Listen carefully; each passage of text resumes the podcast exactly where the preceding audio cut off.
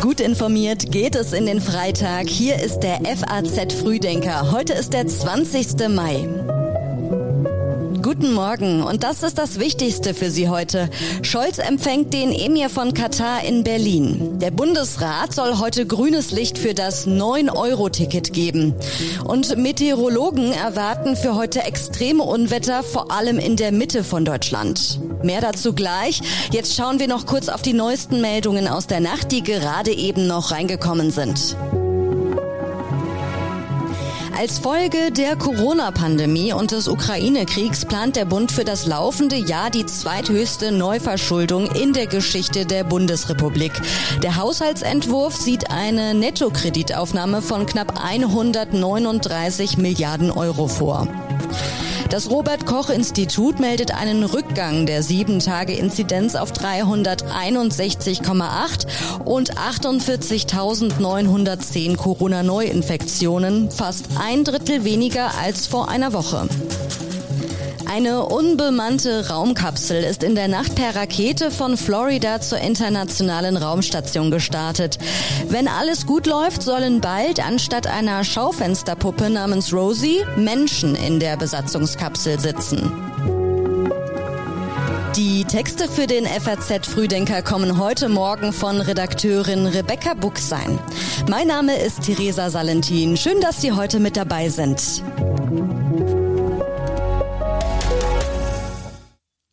Die Bundesregierung hofft auf Flüssig-Erdgas aus Katar, um unabhängiger von russischer Energie zu werden.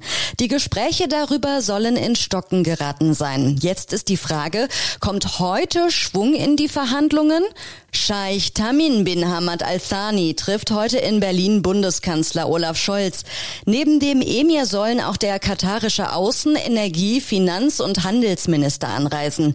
Wie das Handelsblatt berichtet, bringt der Emir einen Vertrag über langfristige Gaslieferungen mit.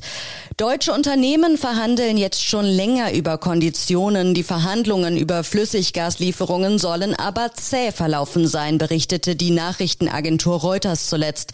Hauptknackpunkt ist, dass Katar auf langfristigen Lieferverträgen über mindestens 20 Jahre bestehe. Auch beim Preis ist man sich offenbar nicht einig. Scholz hat sich gestern übrigens skeptisch zu einem raschen EU-Beitritt der Ukraine geäußert. Der Beitrittsprozess sei keine Sache von ein paar Monaten oder einigen Jahren, sagte er in seiner Regierungserklärung zum anstehenden EU-Gipfel Ende des Monats. Der Krieg in der Ukraine war am Abend auch Thema bei einer gemeinsamen Pressekonferenz von Scholz und dem niederländischen Regierungschef Mark Rütte. Scholz sagte, Deutschland und die Niederlande arbeiten hier eng und vertrauensvoll zusammen. Wir unterstützen die Ukraine finanziell, humanitär und auch militärisch. Deutschland will die Ukraine mit einer Milliarde Euro unterstützen, wie Finanzminister Christian Lindner nach der Sitzung mit Amtskollegen und den Notenbankgouverneuren aus der Gruppe der G7 ankündigte. Der Bundestag hat die Finanzierung des 9-Euro-Tickets beschlossen. Heute soll der Bundesrat dem Gesetz zustimmen, das einige Länder kritisiert hatten. Sie hatten generell mehr Geld für den öffentlichen Personennahverkehr gefordert und mit einer Blockade gedroht. Der Bund will unter anderem 2,5 Milliarden Euro zum Ausgleich von Einnahmeausfällen bei den Verkehrsanbietern zahlen.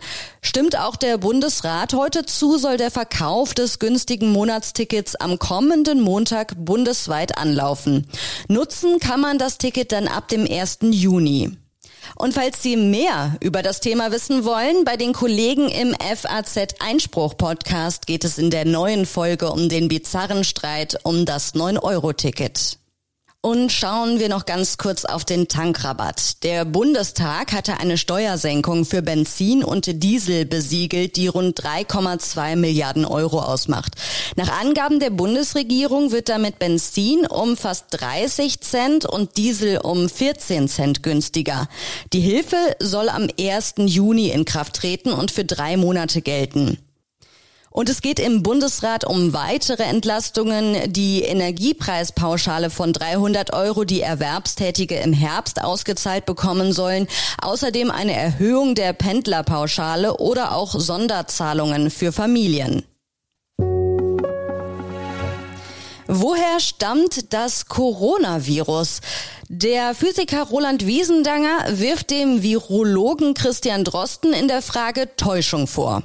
Und Drosten wehrt sich. Von heute an befasst sich das Landgericht in Hamburg mit dem Streit. Herr Drosten hat Politik und Medien in die Irre geführt. So lautete der Vorwurf, den der Hamburger Physiker und Nanowissenschaftler Roland Wiesendanger in einem Interview mit dem Magazin Cicero formuliert hatte. Der Direktor des Instituts für Virologie an der Charité und andere internationale Virologen hätten die Gesellschaft über den Ursprung der Corona-Pandemie gezielt getäuscht, beklagte Wiesendanger. Dabei bezog er sich vor allem auf einen offenen Brief, den 27 Virologen im Februar 2020 veröffentlicht hatten. Darin wiesen sie die Behauptung, das Virus habe keinen natürlichen Ursprung als Verschwörungstheorie zurück. Nach Erscheinen des Interviews hatte Drosten Wiesendanger abgemahnt und eine einstweilige Verfügung beim Landgericht Hamburg erwirkt. Wiesendanger hat Widerspruch eingelegt. Nach seiner Überzeugung sprechen viele Indizien dafür, dass SARS-CoV-2 durch einen Laborunfall am Virologischen Institut in Wuhan entstanden ist. Gewitter, Hagel, Starkregen, Sturm. Ein Gewittertief zieht heute über Deutschland hinweg, vor allem über die Mitte von Deutschland. Und Meteorologen erwarten eine heftige Unwetterlage und rufen zur Vorsicht auf. Nach Einschätzung des deutschen Wetterdienstes dürfte heute wegen extremen Unwetters vielerorts die höchste Warnstufe ausgerufen werden. Über Deutschland bildeten sich wahrscheinlich sogenannte Superzellen aus, sich drehende Systeme Systeme mit starken Aufwinden, die sich eigenständig und damit schwer vorhersehbar bewegen. Auch für Tornados und heftige Orkanböen gibt es laut der Prognose ideale Bedingungen. Hagel und teilweise extremer Starkregen sind möglich. Wo genau sich die Gewitter entladen, können Meteorologen allerdings erst kurz vorher sagen. Der deutsche Wetterdienst rät, vermeiden Sie Aufenthalte im Freien, verhalten Sie sich sehr vorsichtig und informieren Sie sich regelmäßig über die Entwicklungen der Wettersituation. Auch der ADAC rät dazu, Autofahrten zu verschieben, wenn schwere Sturmböen und Orkanböen vorausgesagt sind. Wer Autofahrten nicht verschieben kann, sollte vorausschauend fahren und bei starkem Wind und Gewittern bremsbereit sein, sagt Katharina Luca vom ADAC. Also bei starkem Regen steigt tatsächlich die Gefahr für Aquaplaning. Deswegen sollte man ganz wichtig frühzeitig die Geschwindigkeit reduzieren, also langsam fahren. Ähm, da gibt es so ein bisschen die Faustformel, wenn man den Scheibenwischer auf die höchste Stufe stellen muss, dann sollte man auf gar keinen Fall schneller als 80 km/h fahren. Zum Wochenende beruhigt sich das Wetter wieder. Nur im Norden Deutschlands bleibt es noch wechselhaft. Australien wählt ein neues Parlament. Die Australier sehen den Klimawandel mehrheitlich als derzeit dringlichste Frage an. Amtsinhaber Morrison kann bei dem Thema nicht punkten. Für ihn und seine Liberal Party wird es knapp.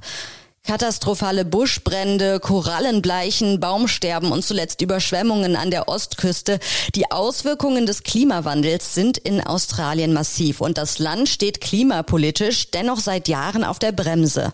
Australien will zwar bis 2050 klimaneutral werden, allerdings hatte der amtierende konservative Premier Scott Morrison als erklärter Fan der Kohleindustrie bis kurz vor dem UN-Klimagipfel im vergangenen Jahr gezögert, ein konkretes konkretes Datum für ehrgeizigere Klimaziele zu nennen. Umfragen sehen Morrison und seine Partei hinter seinem Wettbewerber Anthony Albanese und der sozialdemokratischen Labour Party. Juan Carlos kehrt für einen Kurzbesuch aus dem Exil zurück und verlässt für ein paar Tage Abu Dhabi. In seiner Heimat Spanien ist er eher nicht willkommen. Der Besuch kam bei spanischen Medien nicht gut an. Selbst die konservative Zeitung El Mundo hielt ihm mit der Überschrift Don Juan Carlos so nicht Realitätsverlust vor. Er habe alles um sich herum in einen Zirkus verwandelt, heißt es. Der frühere König war wegen millionenschwerer finanzieller Macht Machenschaften und teurer Unternehmungen in die Kritik geraten. Im Palast soll er nicht übernachten, weil es sich nicht um eine private Residenz, sondern den offiziellen Sitz des Staatschefs handle. Das hat die Regierung vorher klargestellt. Das erste Ziel des früheren Monarchen ist also nicht der Präsidentenpalast, sondern der Badeort San Cencio, wo der passionierte Segler wegen einer Segelregatta Halt macht. Er übernachtet bei einem befreundeten Unternehmer. Am Montag wird der 84-Jährige kurz vor seinem Rückflug seinen Sohn und dessen Ehefrau treffen, die er seit seinem Aufbruch in sein freiwilliges Exil nicht mehr gesehen hat. Und zum Schluss gibt es noch einige Online-Empfehlungen aus unserer Redaktion für Sie, alle zu finden auf faz.net. In Wirtschaft lesen Sie Der Weg zur Solaranlage. Jetzt mache ich meinen Strom selbst. In Sport geht es um die Methode hinter dem Eintracht-Wahnsinn.